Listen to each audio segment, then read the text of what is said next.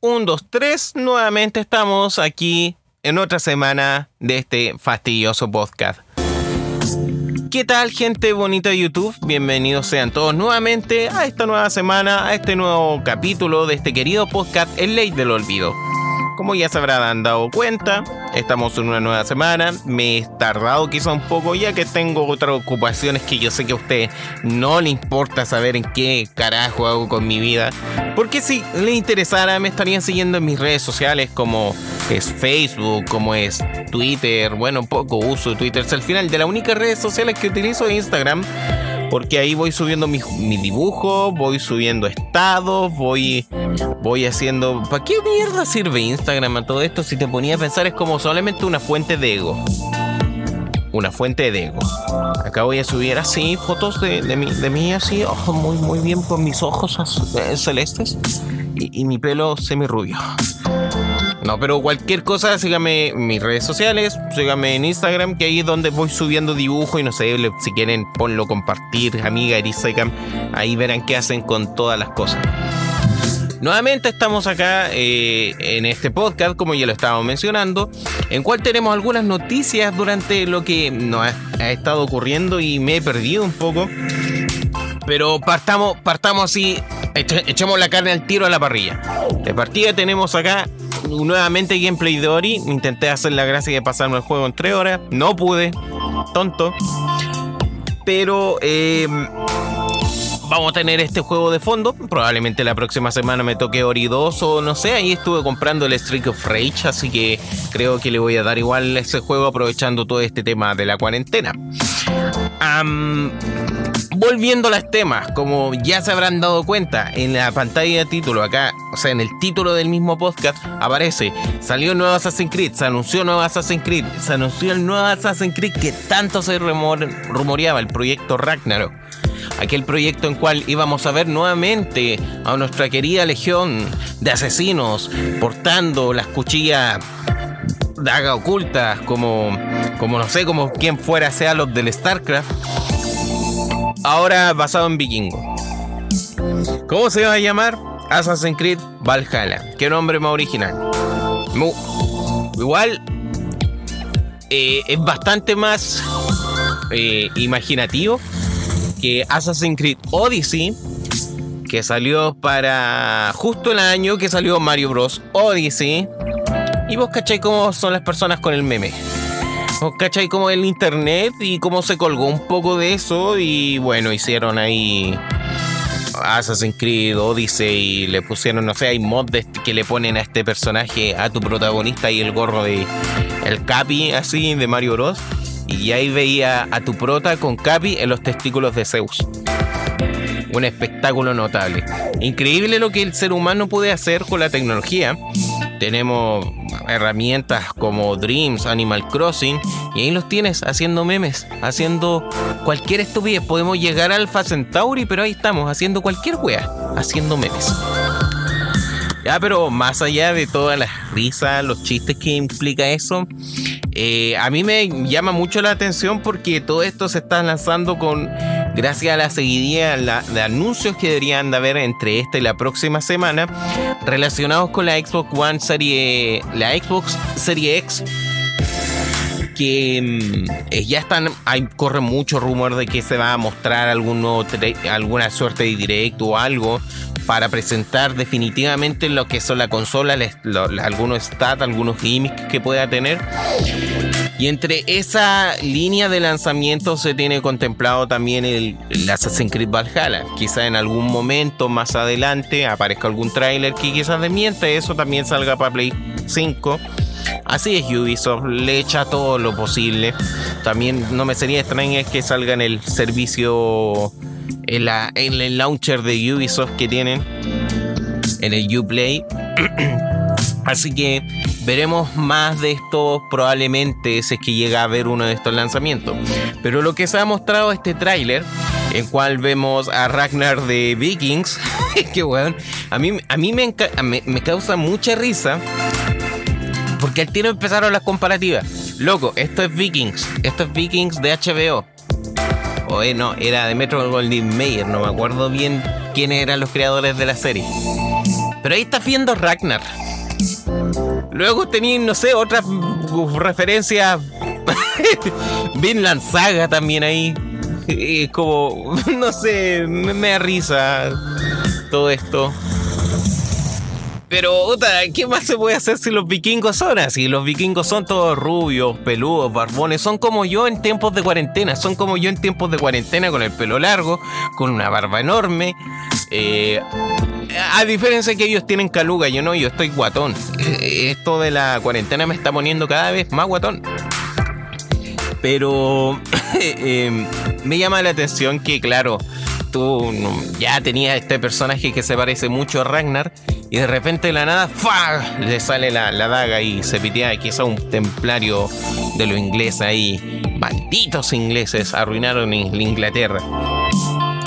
Em, entonces tenemos este personaje ahí con igual el tráiler al menos es que al final igual sigue siendo como una cinemática nomás, pero tiene un desplante técnico muy interesante. Ahora igual Em, fuera ya de todo lo que el meme que puede producir esto, el meme que puede causar todo el tema del Valhalla, Thor Ragnarok y, todas estas mierdas, em, me llama mucho la atención porque Assassin's Creed siempre ha sido un juego que más allá de destacar por su mundo abierto, por su calidad de em, su calidad de misiones, y por todo ese aspecto es un juego que toma acontecimientos históricos verídicos y al mismo tiempo a partir de eso genera misiones. Entonces casi todas las misiones que nosotros jugamos en Assassin's Creed estamos recreando un poco lo que es la historia del mundo. Quizás gervisado un poco con su teoría de conspiración de que hay seres de más de otras dimensiones o seres como casi dioses Anunnakis que, que implantaron genes y somos esclavos de alienígenas, pero más allá de ese fanfic, hay mucho de historia. Y al final eso es como lo rico de Assassin's Creed, de que uno termina aprendiendo mucho de eso. Hay muchos que entendieron todo lo que es la Guerra Santa gracias al Assassin's Creed 1, todos los conflictos del virreinato que había antiguamente gracias a Assassin's Creed 2, la conquista de los Estados Unidos, cómo fue el proceso de la revolución y al mismo tiempo la eh, cómo se establecía eh, Estados Unidos gracias a Assassin's Creed 3 y así sucesivamente con todos los otros títulos que sean buenos o malos tienen un buen trabajo histórico. Aún así ese trabajo histórico se vio muy multiplicado cuando dijeron ya, bueno, estamos dejando un poco la escoba con el tema del gameplay de estos juegos, nos estamos desvirtuando un poco de lo que estamos haciendo. Volvamos a hacer una suerte de soft reboot. Veamos qué pasa con Origins. Y Origins es un juego que se vende tanto por el tema de tienes nuevamente este juego de Assassin's Creed cambió notablemente el sistema de batalla, cambió el sistema de customización y cosas así. Tienes todo el Egipto por explorar y un Egipto que está muy bien documentado. Pasa lo mismo con Odyssey, que es una que es una Atena, es todo lo que es la edad clásica bien documentado, bien recreado todo lo que es el Olimpo griego y los templos, templos de los dioses se ven notables. Puede que tenga algunas fumaderas de cabeza y algunas cuestiones así. Pero son libertades que se pueden tomar para desarrollar una trama. Entonces, ahora, algo que me ocurre mucho, no sé, pues cuando he estado viendo esta serie de Vikings de, que hay acá en Netflix, eh, es muy interesante porque es una serie que te otorga violencia, te otorga, eh, bueno, todas las tramas implícitas dentro de una serie, como sexo, conspiración, traición, venganza y esas cosas que le dan un desarrollo un poco más profundo, pero no dejáis de aprender de la cultura de los vikingos. Entonces, ahora que se ha estado extendiendo mucho toda esta onda de los vikingos y está como eh, céltico, pagano, de, de, así hombres rudos, farmidos, heteropatriarcales, eh, me llama mucho la atención el cómo va, va, a desarrollar la historia, cómo se va a desarrollar todo este asunto de la, de la narrativa dentro de este juego. Así que vamos a ver qué es lo que ocurre. Probablemente va a tener fecha de salida para el próximo año. Ya es difícil que salga durante este año, pero puede que salga a principios del 2021. Así que veamos qué ocurre y esperemos que le vaya bien esta vez a Assassin's Creed. Pasando a otro tema, estoy tirando así temas pa pa pa pa pa. Eh, entre las cosas que me perdí y no les comenté, pero aquí igual debo que serles sincero, no cacho nada. No tengo ni puta idea de lo que voy a hablar, así que no me hagan caso. No me hagan caso a mí. Ustedes googleen, ustedes pueden ser y se pueden autogestionar y revisar esta información aparte. Pero como les digo, no sé nada de esto porque sinceramente no cacho nada de música, no cacho nada de audio. Lo más cercano que he tenido un instrumento o una flauta. La flauta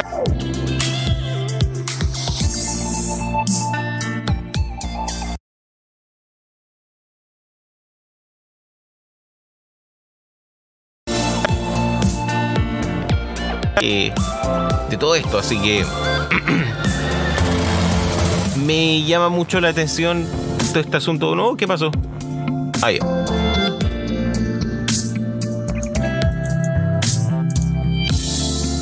Ah, ya, se me está pausando acá una descarga. Muy bien, me parece. Como le iba comentando, no tengo mucho talento musical. Nunca tuve como acceso a instrumentos, pero ya no voy a entrar en esos detalles de mi trauma de infancia, mi sueño frustrado de ser un batero. Pero durante igual esta noticia lo más lo más probable lo hayan escuchado. Durante estas semanas hubo un atado relacionado con la edición deluxe y al mismo tiempo el cómo se fue subiendo el soundtrack de Doom Eternal a plataformas como Spotify, iTunes y los demás. La cosa es que hay un usuario que en Instagram o en Twitter estuvo posteando las diferencias de pico de este tema que aparece de Big Fucking Gun Division, que sale tanto en la versión de Doom de 2016 como al mismo tiempo la versión que aparece en Doom Eternal, ya que este tema igual aparece nuevamente. Igual hay unos temas que aparecen en Doom Eternal, pero como por estos coleccionables que uno puede sacar. Pero el que sí se logra escuchar dentro del gameplay es el BFG Division. Pedazo de tema, sinceramente. El tema es que Mick Gordon desarrolló las canciones, pero para Doom Eternal, pero al mismo tiempo estas canciones igual sufrieron algunos cambios que sinceramente no sé cuál es la gran diferencia. A lo más puedo ver de que fueron quizás comprimidas y arregladas un poco para que no tuvieran, no sé, unos picos muy altos, unos desniveles que causaran alguna suerte de distorsión. Y por ende, eh, las, versiones son, tienen ciertas sutilezas que son diferentes pese a que son la misma canción. Por ende, Mick Gordon escribió en Twitter que estaba muy molesto por esta decisión que Bethesda tomó. Y al estar molesto, quizás no piense volver a trabajar en un nuevo título de Bethesda o en un nuevo título de Doom. De ahí podemos extraer dos cosas. Uno, Bethesda se le para la reverenda raja con todo lo que haga, paseándose incluso a sus, desarrolladores aparte, como lo vendría siendo en este caso de software. Y dos, que Mick Gordon no quiera trabajar con ellos quizás por este asunto. Podría dar la, la sensación de que quizás se venga un DLC o un Doom Eternal 3, no sé, quién sabe. Pero más allá del tema, eh, Mick Gordon igual es un compositor que se ha destacado mucho por su música un tanto brutal, por su soundtrack eh, que como que son muy entre lo electrónico, lo industrial y algo de sintetizador, pero un sonido bastante bruto. Sinceramente me gusta Caleta Mick Gordon por su trabajo que hay en Killer Instinct Weón, escúchense el soundtrack de Killer Instinct de, 3, de Xbox One. Hay tonos así que son como entre remezclas de los, son, de los temas de Killer Instinct original y el Killer Instinct Gold, pero son como mejorados con este sonido así como Doom 2016, pero mucho más bacán. Sinceramente me gusta Caleta en, la canción de Cinder y al mismo tiempo el de Fulgor, que es un metal muy tarrero.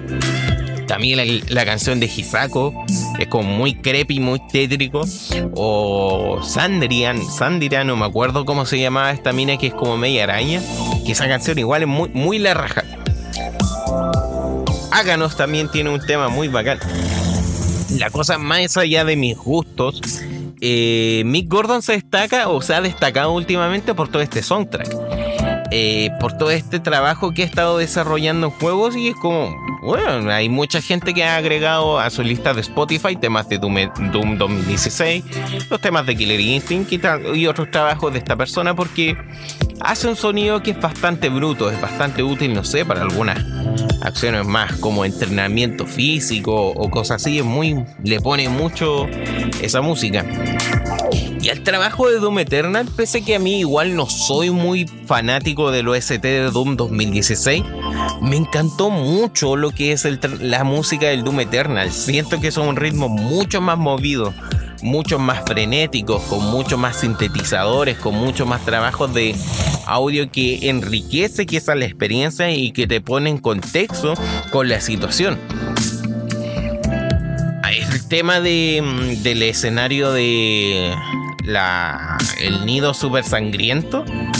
Así como cuando partí ahí al tiro con la matanza, esos temas que suenan de fondo de ese escenario, weón, me encantan. Me los reescucho una y otra vez. El tema de intro del Doom Eternal eh, también es muy genial así como tenerlo pausado nomás un rato así en el menú de inicio y estar escuchando es la, la melodía inicial. Muy, muy, muy bacán. Entonces igual me da lata que, no sé, igual esto me estoy colgando quizás de otro youtuber que vi ahí, que el weón decía de que, weón, eh, hay un... Se quejan de que la música está horrible, pero weón, es muy la raja el tema, la música del Doom Eternal, entonces no sé de qué se quejan. Ahora, como digo, son cosas que yo no entiendo, porque a lo más mi acercamiento musical fue una flauta, a lo más una ocarina, porque, oye, yo quiero una ocarina como, como el Legend of Zelda. Pero más allá de eso, como no, no, no sabría explicarte. He editado cosas con Adobe Audition He hecho modificaciones en ocasiones sin, saber el cómo manejar los picos de audios de graves y agudos. Y por ende no sabría cómo explicar. Pero sé, al menos algo es seguro, que Mike Gordon se enojó. Y lo que haya pasado puede que sea grave para que el propio compositor no quiera seguir trabajando con una compañía. Así que una lástima. Es una lástima para, para Bethesda que ha estado quedando muy mal una lástima para id Software, que igual era como de las pocas compañías que tiene Bethesda, que se ha estado salvando y ha estado haciendo un notable trabajo. Doom Eternal, ya he conversado mucho de Doom Eternal en este podcast y postula perfectamente para juego del año. Hasta que llegue The Last of Us 2 y no sé, nos vuelve la raja con su narrativa. Pero quién sabe, puede que ocurra eso, puede que, puede que no ocurra. El año pasado todos le estaban diciendo, oh, The Stranding, juego del año, es un juego incomprensible. Bueno, ganó Sekiro. y yo amo Sekiro. Espero que pase eso con Doom Eternal. Por favor, de 2020 no puede ser tan año, tan mierda ahora. Dame juego del año como Doom Eternal. Pasando de tema, hay que avanzar en esto. No quiero, quiero irme a dormir. Es tarde. Entre noticias, esta es la sección. Esta, yo creo que mientras estemos en esta situación, creo que más adelante, no sé, mm, podría planificar alguna suerte de ventana o alguna cortina para poder eh, introducirlo en, en esta sección más conocida como noticias de cuarentena. Porque como sabrán, todos no estamos sumergidos en esta mierda. Todos estamos sumergidos en esta instancia en cual no podemos salir a la casa. No podemos, bueno, sí podemos salir, pero puto irresponsable, como se te ocurre. No podemos hacer las mismas actividades que hacíamos siempre. No podemos salir a carretear. Oh, oh, oh Oblivion hablando de carrete. Oh, este culiao ni siquiera sale. Em, pero estamos encerrados y eso ha afectado a todo el mundo de todas maneras. Economía, mercado, eh, los mismos videojuegos. Entonces, de repente, de todas estas noticias, de repente ocurre alguna cosita, no sé, se cancela algo, se, realiza algo, de repente regalan juegos. Y eso no es la excepción, ya que una, una centro de, de así apoyo a la esta cosa al menor ahí en Japón decidieron regalar Famicom, eh, Super Nintendos y, bueno, ¿por qué no se tiran una para acá? bueno, regalaron en Japón esta misma compañía que es como ayuda protección a los menores, a los menores con de situación más pobre, decidió regalar 100 Famicoms para 100 familias de escasos recursos. Eh, el único pero es que estas familias quizás tengan que costear lo que vendría siendo los costos de envío. Pero eso no es más allá de, no sé, unos 5 dólares. Entonces, 5 dólares porque te pasen una Super Nintendo o una Famicom, que igual es muy diferente esa arquitectura de la Super Nintendo nativa a la Super Nintendo como nos llegó acá. Y vendría alrededor con dos juegos con dos juegos notables. Bueno, oh, el otro día alguien me comentaba en Instagram de que tengo muy pegado la, la, la muletilla el notable. Bueno, notable. Donkey Kong Country y Final Fantasy VI. Con Donkey Kong Country tenés horas de diversión, horas de, de secretos, horas de bananas. Y Final Fantasy VI, bueno el mejor Final Fantasy. Que la chupe Final Fantasy 7. Que la chupe a Erit. Terra es la mejor waifu del mundo. En Final Fantasy 6. En Final Fantasy 6 le puedes hacer un suplex a un tren. Y eso, eso no te lo asegura nadie. Y no es cualquier tren, es un tren demonio fantasma. O sea, ¿qué hueón más seco Sabin? Pega, agarra un tren y le hace un suplex. Culiado seco. Es la única razón por cual tienes que jugar Final Fantasy VI. Y estos niños van a poder conocer ese juego. Espero que después de esto Final Fantasy VI sea reconocido, marcado dentro de una nueva generación de niños, así como Final, Final Fan Freddy's y Minecraft marcó a todos los culiados que se están masturbando en estos instantes. eh, Así es como espero de que Final Fantasy VI marque toda una generación y quién sabe más adelante Final Fantasy VI Remake. Aunque todos sabemos que queremos un Final Fantasy VI Remake pero con los gráficos de este Octopath Traveler. De hecho creo que ya hay gente por ahí intentando modiar el juego para PC para hacer una, una conversión así. Y yo creo que no sé si lo pillo por ahí, está bien completo, lo podría jugar. Pero qué bonito igual que se ve eso el otro día estaba conversando con un profesor relacionado con el diseño sostenible. El cómo poder aprovechar o darle una segunda oportunidad, segunda vida a objetos que sinceramente ya muchas ocasiones nosotros omitimos o votamos. Nosotros no nos damos cuenta, pero cuando cambiamos un equipo, cuando cambiamos un computador que se nos haya echado a perder, más del 80% de sus componentes aún siguen útiles. Puede ser ya la placa madre, puede ser la memoria RAM, las fuentes de poder. Quizás se te echó a perder por el disco duro, pero el resto aún funciona. Quizás se te quemó el, el que se, te quemó el procesador, pero igual hay cosas que se pueden rescatar. Y todo eso al final termina en un vertedero. En un vertedero, don, vertedero donde se van a seguir pudriendo las cosas, se van a seguir echando a perder esas piezas y no se les van a poder rescatar. Y hoy en día con gente que, no sé, pues te hace maravillas con Arduino, también te podrían hacer maravillas con estas piezas de equipos viejos. Entonces, poderle dar una segunda vida a consolas de más de 20, 25, 30 años para poderle traerle un rato de felicidad a niños que quizás no tengan nada, pero absolutamente nada de entretención, yo lo encuentro maravilloso. No sé qué será usted, pero encuentro muy destacable eso, lo que están haciendo. Y como ha ido bien este proyecto, lo van a seguir haciendo, pero necesitan también financiamiento para poder conseguir más Famicom que, no estén en desuso y darle una segunda oportunidad. Bueno, esto es como muy muy Toy Story, ¿sí? Me lo imagino como una Famicom feliz porque está volviendo a jugar con otras personas, entregándole a otros niños, nuevas generaciones, horas y horas de diversión. Así que yo lo encuentro perfecto todo esto, no sé qué opinarán ustedes en comentarios. Eh, me parece hermoso todo lo que está ocurriendo y bueno, que esto sea beneficioso para quienes van a ocupar estas consolas y le puedan sacar un provecho.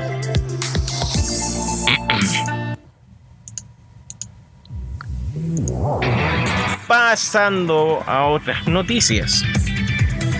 Acá igual quizás no voy a manejar un poco, pero sí puedo comentar a partir de mi experiencia con esta plataforma, a partir de mi experiencia con este juego, que es amado y odiado por muchos. Eh, pero la semana pasada, o durante la semana, tuvimos el concierto de Travis Scott, Astronáutica, en, el Fortnite. Este vendría siendo como el segundo evento masivo que ocurre dentro del videojuego. Eh, el Battle Royale, ah, odiado por boomers, amado por zoomers. Y tuvimos este rapero, conocido, no sé si es rapero, cantante trap. Para mí todas esas weas son iguales. Pero lo tuvimos haciendo un concierto de alrededor 10 minutos exponiendo como dos canciones a partir de lo que vendría siendo astronómica. Donde muchos usuarios simultáneamente podían ver la actividad dentro del mapa de Fortnite y ver cómo se desarrollaba este concierto. Eh, Fortnite se destaca por hacer estas como estrategias de marketing que de repente cambio de temporada, hay un cambio brusco en el mapa, ah, ocurre algún acontecimiento en cual todos son expectantes. Todos vimos como el año pasado casi se va a la mierda este juego gracias al agujero negro. Dos días en la que los cabros chicos, dos días en cual los cabros chicos estaban súper desesperados y alterados porque no podían jugar su Fortnite y estuvimos todo ese acontecimiento y ahora se vuelve a repetir. Esta vez el año pasado fue Marshmello, este año es Travis Scott. Ahora como digo, no me gusta mucho su, música. Hace tiempo que no he jugado Fortnite igual por un tema de, no sé, tiene una curvatura. Debería de probar capítulo 2 porque creo que le agregaron una suerte de matchmaking que te emparaja con jugadores de como tu nivel. Entonces hace un poco más justo todo esto. Pero lo que he podido ver de este concierto, lo que hay anda ambulando en internet y en diferentes medios, bueno, qué, qué genial. Eh, sinceramente lo encuentro muy genial lo que hicieron. Porque esto oh, es como. Ay, ¿Cómo describirlo? Es todo así surreal un poco lo que pudieron lograr. De partida tenemos acá a este cantante en un renderizado tipo Fortnite, cantando en todo el escenario, tú como un jugador pequeño, expectante, viendo quizá en tu caso el ídolo, caminando por todo el escenario inmenso. Y de repente el mundo se distorsiona, viajan por la galaxia, hay como un planeta de fondo que se ve, que muta, que se transforma, que le salen luces, todo un espectáculo demasiado genial. Sinceramente les recomendaría que revisen ese video, que revisen el concierto, les guste o no, para que vean un poco de qué trata. Es como una experiencia que hay que ver. No le hago las drogas tampoco, pero quizás bajo algún estupefaciente sea mucho más mejor, no sé. Pero es una experiencia que yo creo que, que pudieron estar ahí eh, va a ser nota va a ser memorable, así algo que van a comentar en unos par de años más, así como, ¿te acuerdas cuando estábamos en esa en esos tiempos en cual había un virus en todo el mundo, pero pudimos ver un concierto de Travis Scott en el, en el, juego? Sí, sí, fue muy genial todo eso, muy genial pequeño Timmy. Y me encanta todo lo que está ocurriendo con Fortnite como digo, igual no entiendo por, qué hay gente que lo odia.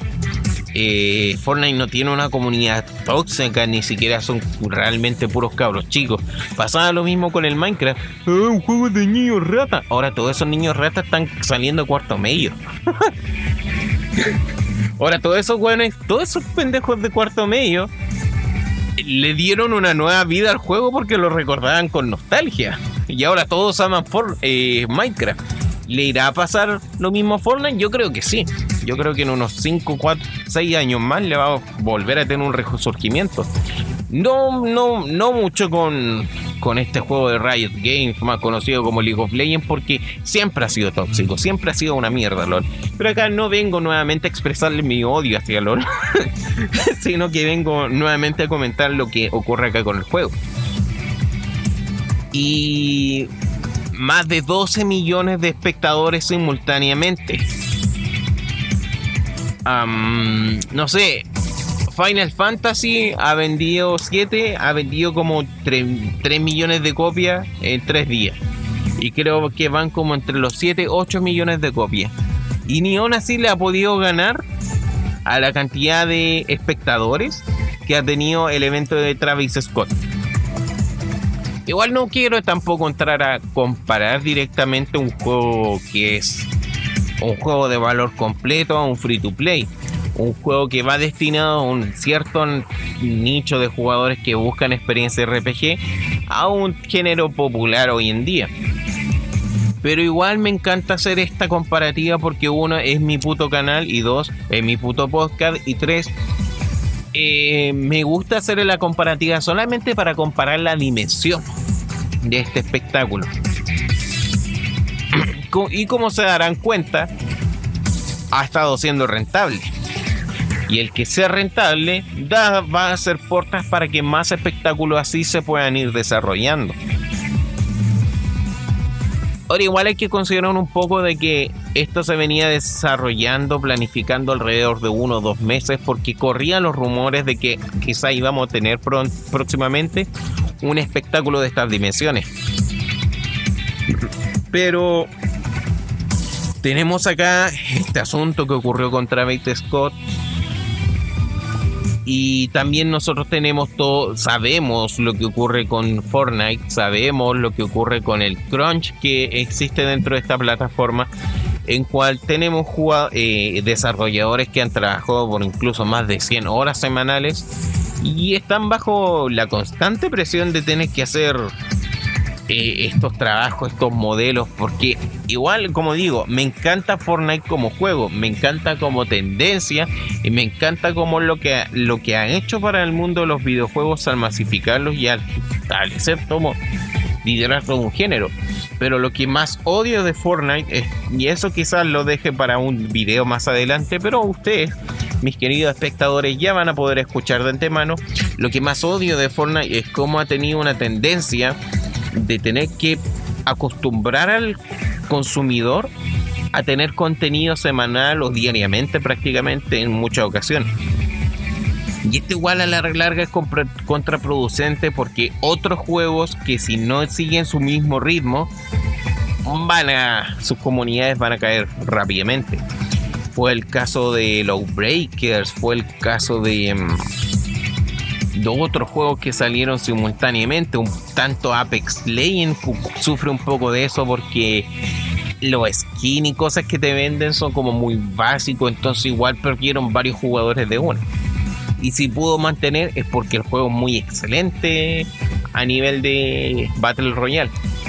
Call of Duty, el Battle Royale de Call of Duty igual va como en el mismo camino porque acá cada semana casi diariamente van sacando nuevas skins, nuevos contenidos, lo que hace, les dan un incentivo a los jugadores a quedarse.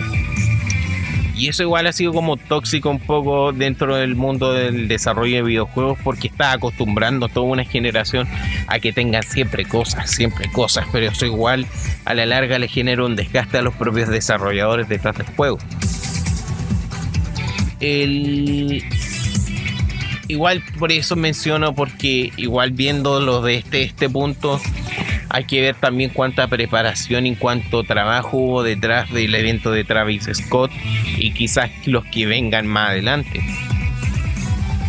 igual no me gusta tampoco ser quedarme con esa idea pesimista de quizás haya habido explotación laboral o no.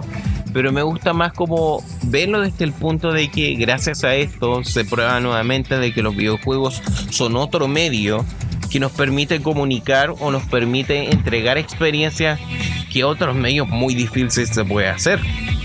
El cine tú vas a las funciones que dan específicamente en otras plataformas de música, no sé si es que se podría hacer algo con ese nivel de desplante y desarrollo técnico que nos ofreció Fortnite. La televisión, dudo que se den los trabajos para hacer algún espectáculo así. Pero aquí tenemos los videojuegos, donde tú presente como un jugador pudiste disfrutar de canciones de algún artista reconocido de turno. Entonces probablemente vamos a ver más de esto en algunos años más. Quizás no solamente en Fortnite, quizás nuevas plataformas. Igual ya he sabido de que antiguamente, no sé, Deadmau5 aprovechaba Minecraft como para, para difundir un poco su música. Y siempre he sabido de que hay muchos artistas que han aprovechado también el impulso de los videojuegos para promocionar sus discos. No sé, Jen Dark, eh, una banda de J J-Rock eh, le hacía el soundtrack a Mega Man X8 y con eso igual aprovecharon un poco el impulso de, eso para darse más a conocer a nivel global. Por qué siempre tengo la referencia a Mega Man. ya, pero eh, nuevamente pondría acá los videojuegos al ojo y quizás, quién sabe, más adelante veamos a Billy Eilish, no sé, con una colaboración con Plantas vs. Zombies o, alguna de estas otras cantantes eh, no sé. Super Smash Bros. X Tusa. Eh, pero no sé qué opinarán respecto a todo esto. Que encuentro que es notable lo que haya ocurrido y esperemos que se den más casos así que en otros juegos.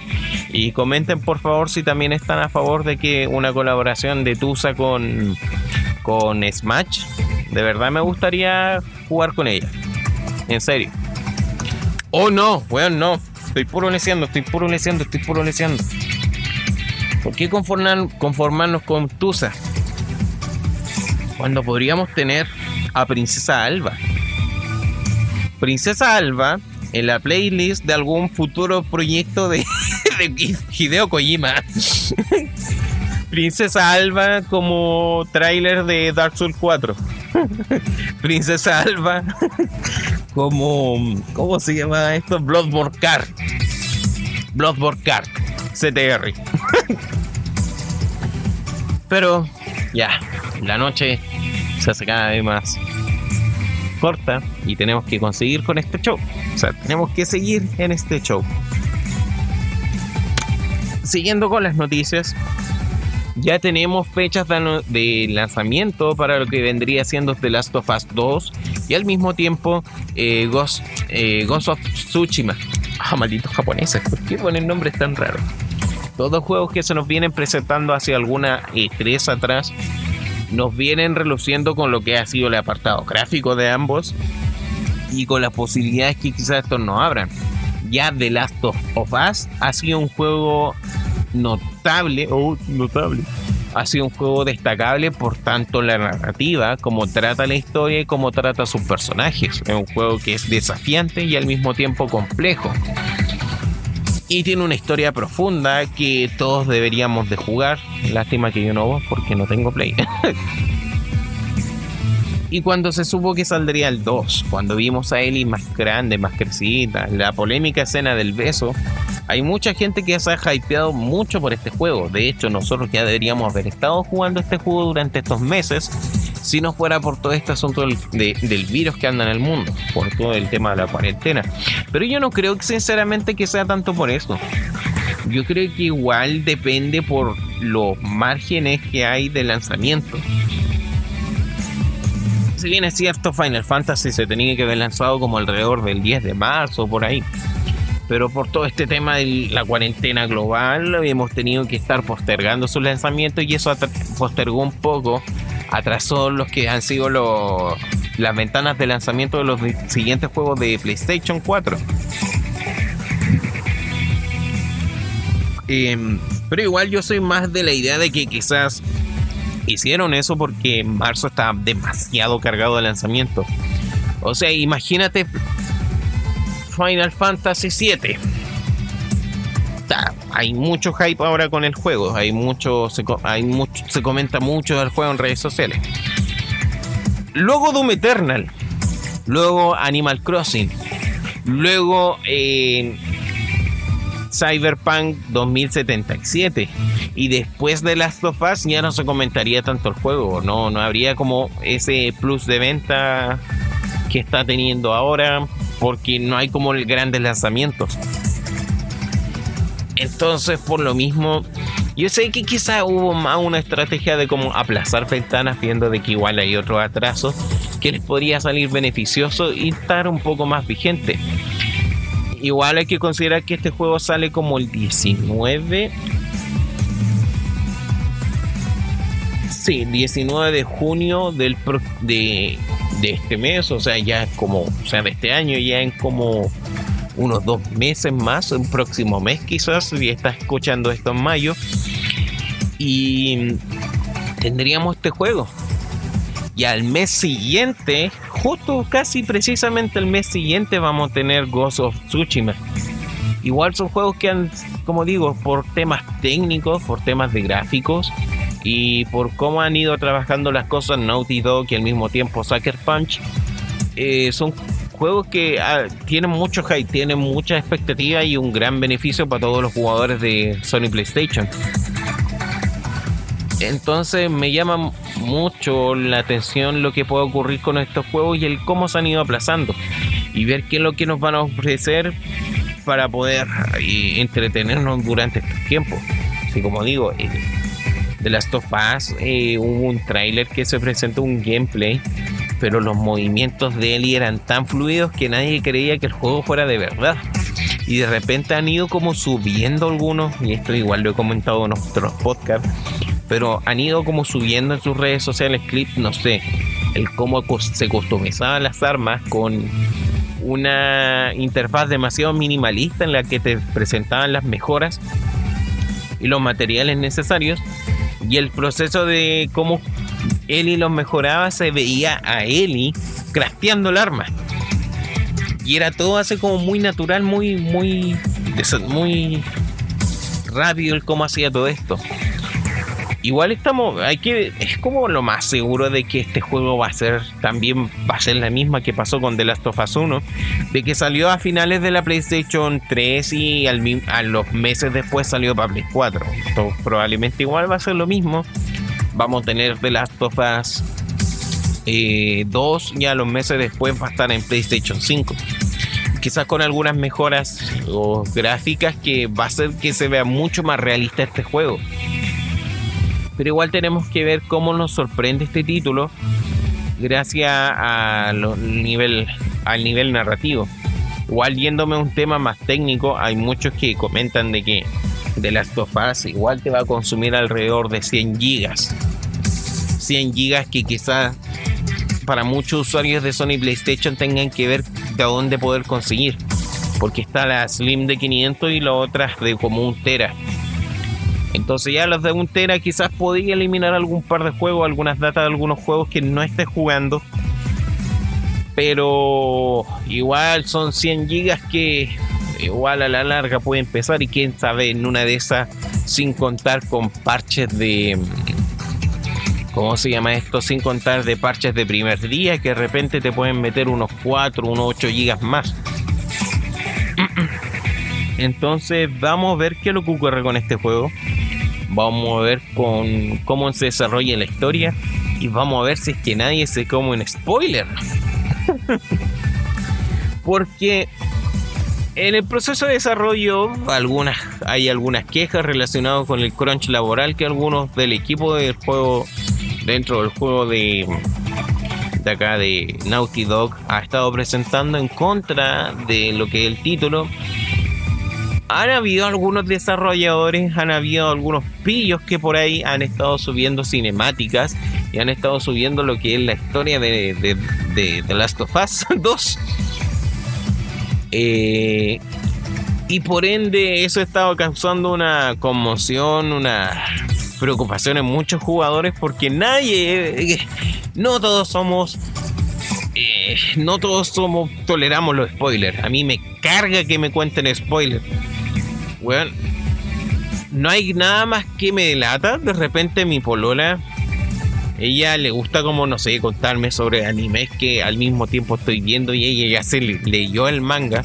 Es como, amor, me puse a ver una serie. Ah, yo ya me leí el manga. Pero ¿cómo? Me lo leí ayer cuando me dijiste que lo estabas viendo. Ahí ya. Y de repente de la nada me dice, ya, pero es que este personaje hace X cosas. y yo quedo como, no, ¿qué hiciste? Me espoliaste todo. A mí no, yo no quiero ver. Yo no quiero ver. Eh, Shingeki no Kyojin porque yo ya me sé todo lo, que va a ocurrir en la serie. porque mi polola ya me lo spoileó todo y me da lata verlo. La última temporada de Boku no Hero tampoco la disfruté mucho porque yo ya sabía todo lo que iba a ocurrir. Entonces no sentí ese mismo impacto, ese mismo feeling. Entonces, al igual que como yo sé que hay gente que no tolera los spoilers, eh, es preocupante esta situación. Pero como yo soy un maldito mal nacido, anoté en un cuaderno todas las filtraciones y, estos últimos minutos los voy a dedicar a narrarle toda la historia de The Last of Us a todos ustedes. Así que partiendo de por acá que dice Y en ese instante, Ellie se había encontrado con un ciervo. no, mentira. No les voy a hacer spoilers porque obviamente sé que es complicado hacer esto, esto. No, igual Naughty Dog y Sony PlayStation están tomando carta en el asunto y están tirando reclamaciones de copyright y todas estas cosas a la mayoría de, de, compañías o digo plataformas que estén subiendo contenido del juego. También se le ha estado haciendo toda una campaña de advertencia a la mayoría de los jugadores a cómo utilizar herramientas para evitar spoilers. Pero es que igual es como complicado porque estamos hablando de si había gente que para el lanzamiento de Infinity War in-game está terrible urgida por saltarse los spoilers, por evitar spoilers, durante los 2-3 días que quizás le iba a tomar ir al, ir al cine. Imagínate lo que quede de aquí al próximo mes. O sea, estamos contando alrededor de 30, 31 más 17, están unos 45, 47 días que te vas a tener que intentar evitar spoiler. oh, qué presión más grande. Qué, qué horrible debe ser para ellos agradezco al de arriba, agradecido con el de arriba. Viva Cristo Rey. sí, estuve haciendo como las poses de los, de los memes. Qué horrible persona soy. Gracias a Dios no tengo una PlayStation como para haber sufrido ese acontecimiento. Voy a ver si es que me puedo conseguir alguna por ahí para jugar de las tofas antes de que llegue este juego para ponerme al día, ya que estamos en cuarentena, sobra un poco el tiempo. Un poco nomás. El punto es que, claro, tenemos todo este asunto de los spoilers, igual una lata para todos los jugadores. Así que ya saben, no sé si ustedes han jugado The Last of Us, eh, si esperan The Last of Us 2 y cómo lo están haciendo para sobrellevar los spoilers son tolerantes con ellos, les da igual, les afecta caleta como a mí. No ven anime por lo mismo. Pero cualquier cosa los leo acá abajo en comentarios. Escriban. Me aburro. y ya para finalizar. Para finalizar porque uno se me está agravando un poco la voz. O sea, ustedes se darán cuenta que yo tengo una voz suave y cálida pero después, si no sé, si empiezo a toser o hacer como mucho esfuerzo, eh, empieza a quedar una voz así. Y no es la gracia. No, no. Igual yo tengo que hacer otras interacciones vía videollamada que no me conviene.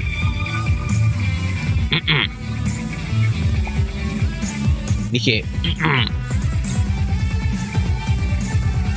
hoy he estado todo el día. Ahora me vengo a dar cuenta que he estado todo el rato esta cuestión es.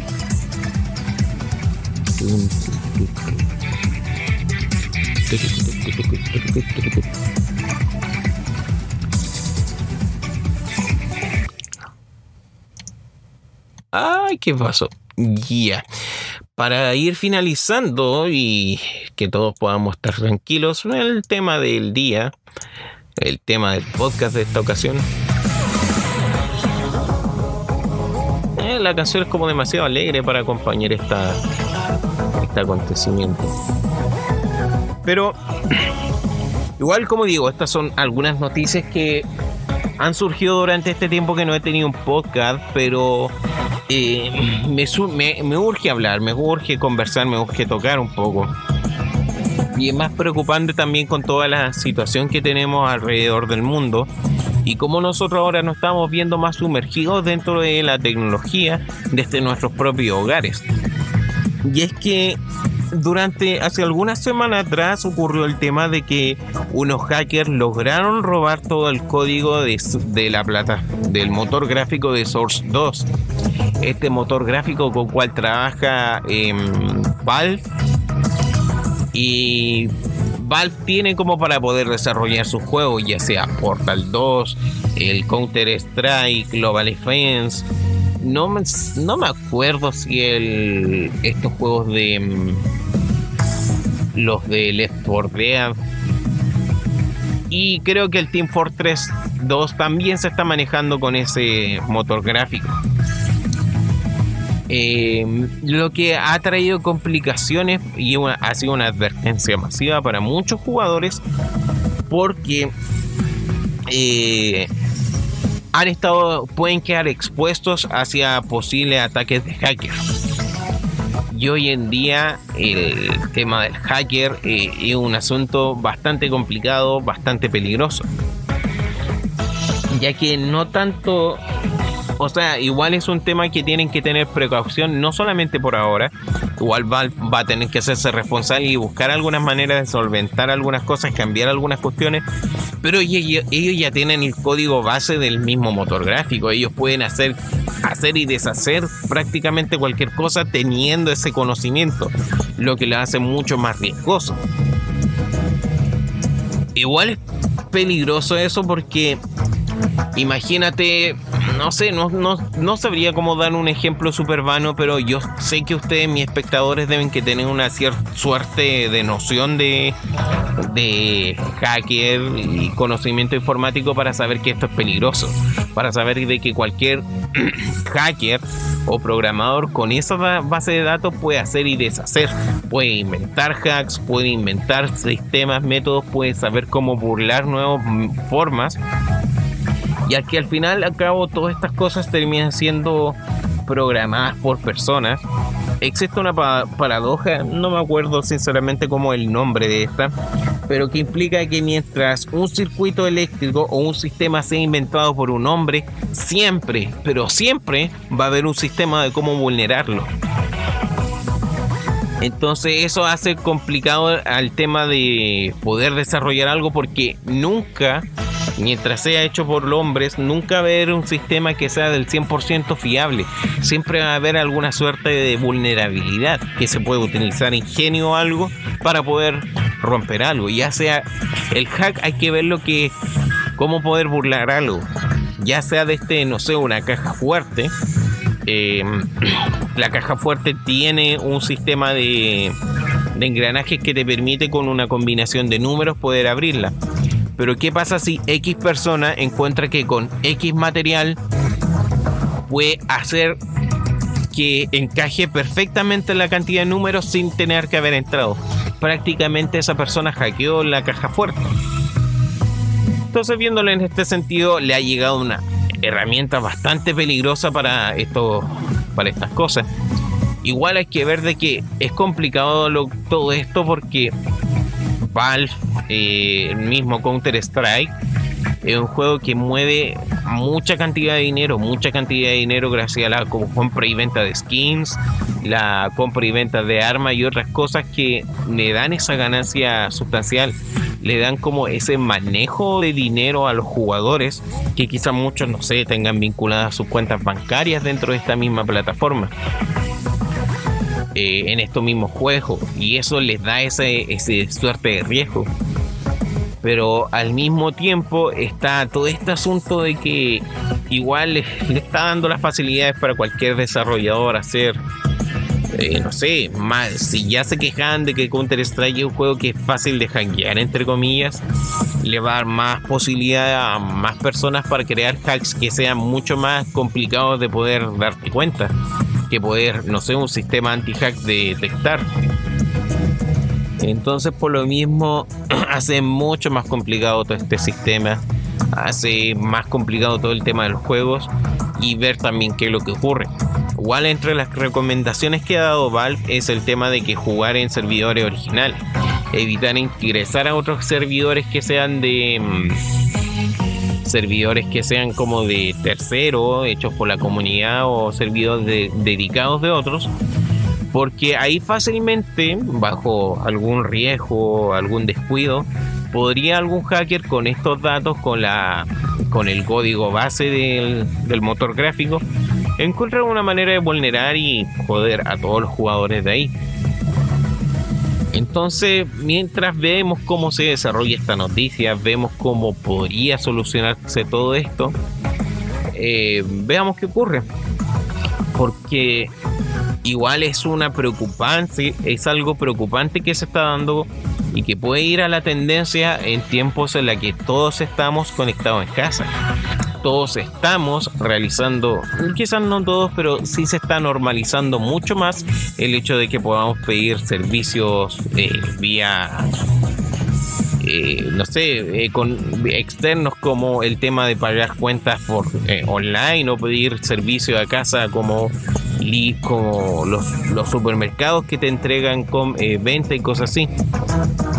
Entonces, como ha habido más tráfico de personas realizando estas acciones vía online, están los hackers mucho más atentos a cómo buscar maneras de vulnerar estos sistemas y aprovecharse de las personas. Igual una pena, una lástima, porque, claro, técnicamente estas personas, o sea, técnicamente en el lenguaje del hacker, estas personas no vendrían siendo hackers, sino más bien crackers, porque buscan de alguna manera aprovecharse de las ganancias, aprovecharse de los beneficios de otras personas a partir de su conocimiento antes de compartirlo con los demás. Y algo que igual es como muy de la cultura ochentera de los hackers, el tema de que la información debe que ser compartida para todos. Oh, comunismo informático. Pero por lo mismo es complicado lo que puede ocurrir con todo esto y ver qué otras cosas se pueden dar. Igual como digo, esto no es tanto como para que entremos en paranoia, sino que para ver, tomar ciertas precauciones entre las más básicas que uno podría tomar es simplemente ir cambiando de vez en cuando las contraseñas de tus cuentas. El no tener las mismas contraseñas para las mismas cosas, porque al final y al cabo siempre no es como que de repente un hacker se va a meter, hacker se va a meter y, oh, de la nada te va a robar todo. No sé si exista algún sistema así, si existe, por favor, alguien me diga, como para poder utilizarlo. Pero la mayoría igual, como tengo entendido, la mayoría de las vulneraciones también implican del... Está como... La persona... Es como la comunicación. Está el emisor y el receptor. Pero también debe que haber como un canal. Entonces, mientras que el receptor no acepte o no haga alguna parte, no, no va a poder así tampoco vulnerar. Por eso existe mucho esto de los correos tipo pitching, en cual de repente te roban tus datos para agregar alguna base de datos y quién sabe qué van a hacer con esas cosas. Pero la mayoría de los pitching igual implica el tema de que el, la misma usuario debe aceptar algo, presionar algo, ingresar a algo. Entonces por lo mismo en el caso de este que se está dando con el tema de Val, se te dice de que evites también tema de servidores, otro tipo de servidores, porque quién sabe. de repente un hacker abre un servidor súper optimizado. Un servidor en cual todos los jugadores van a poder jugar con el ping mínimo porque están resuelto muchas cosas, trabas que complican, no sé, el tema de la conexión.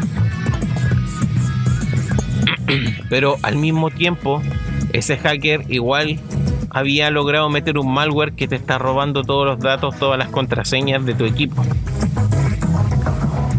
Y ahí la única acción que tú hiciste fue entrar en ese servidor.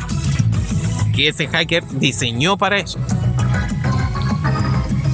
Entonces, como digo, igual no es tanto un tema de entrar en paranoia, pero sí ser más precavidos. Más precavidos en tiempos actuales, en cual ya no nos basta con simplemente tener un virus afuera para que más encima otras personas se estén aprovechando de toda esta situación y nos arruinen un poco la vida. Y como digo, esto estoy ejemplificando un poco con el caso de Valve porque el caso que igual no afecta a la mayoría de nosotros. Dime a alguien que no conozcas que no tenga Steam. Dime a alguien que, que conozcas que no utiliza alguna plataforma. Yo creo que puedes que tengas alguna persona así, algún conocido, pero sigue siendo el mínimo porque todos en cierto sentido utilizamos eso, todos de alguna manera utilizamos, casi todos los que jugamos videojuegos tenemos una cuenta de Steam, ya sea para jugar algún juego indie en específico, para jugar algún título que quisimos probar, para jugar algún multijugador online que anda dando vuelta por ahí y no sé, queríamos probar con algún amigo o algo o si netamente en la plataforma en cual tú te manejas como todos nosotros. O sea, en alguna en cual tienes tú tus juegos, como no sé, es el caso mío, que yo la mayoría de mis juegos los tengo digital en Steam, porque me sale mucho más conveniente y mucho más barato comprarlos por esta plataforma. Entonces ya suponiendo que al mismo tiempo tú tienes muchos juegos tipo Source, de Source 2, ya sea Portal, te encanta jugar el Counter Strike Global Offense, y dar todo lo que ocurre con este, o sea, aprovechar todos estos juegos, no sé, también juegos todo o algo, eh, hace, te pone más en riesgo para el tema de los jugadores. Entonces, no sé, quién sabe, quizás más adelante puede ocurrir algo, pero eso igual es como que en parte tenemos que acostumbrarnos a estas cosas porque eh, nos aproxima más una distopía cyberpunk. El otro día comentaba con mi jefe un poco eso, de cómo, si bien es cierto, este mm, se decía de que la década pasada era el principio de lo que vendría siendo nuevas generaciones de consumo, en cual las personas preferían más bien servicios antes que ir a locales. O sea, ¿para qué voy a ir a, no sé, a comprar, a comer sushi al mall cuando puedo, ay, sushi, puedo perfectamente pedir un delivery y pedirlo a mi casa? ¿Para qué ir al cine cuando puedo arrendar Netflix? ¿Para qué lavar mi ropa cuando puedo pedir un, como que se llama un servicio de lavandería móvil? Entonces, si ya se están dando los cimientos para establecer nuevos modelos de negocio en cual nosotros dependemos de esos servicios, lo que está haciendo este, esta pandemia a nivel global está normalizando eso. Porque si ya hay gente que no, no había entrado esto o gente que ya lo hacía, ahora lo están haciendo por costumbre. Entonces, como ya se está normalizando mucho más esto, se está oh, normalizando, utilicé esa palabra. Como ya no estamos acostumbrando ya a esta situación, las personas cada vez no estamos viendo más el riesgo de lo que vendría más adelante siendo los hackers, como cada vez nos estamos volviendo más dependientes de estos medios digitales para realizar nuestras vidas, tenemos que ver también qué es lo que ocurre con nuestra ciberseguridad y cómo también, no sé, organismos como los gobiernos nos pueden resguardar de eso, como la mayoría de las cosas aprovechan de eso. Y ahí igual implicaría entrar en otros terrenos que no sé, sinceramente no quiero expandirme, pero no sé, cosas como la Big Data, pensar de que sistemas como nuestros teléfonos, como toda nuestra actividad en Internet y nuestra sombra digital, van dejando una yegua de nuestra de nuestra actividad en redes sociales, nuestra actividad en, Internet, que nos definen como personas, nos definen como consumidores y toda esa información va a parar a alguna parte.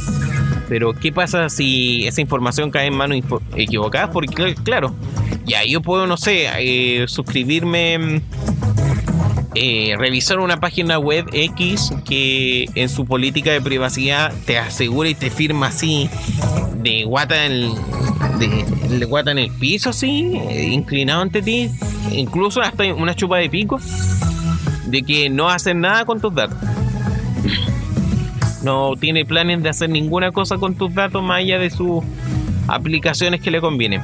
Pero ¿qué pasa si un hacker logra robar todo eso? ¿Dónde van a ir a parar todos esos datos? ¿O qué tan responsable se va a hacer esa compañía de lo que ocurra? Entonces son tiempos curiosos en los que ya estamos viviendo una suerte de distopía cyberpunk y veamos qué es lo que puede traer el futuro.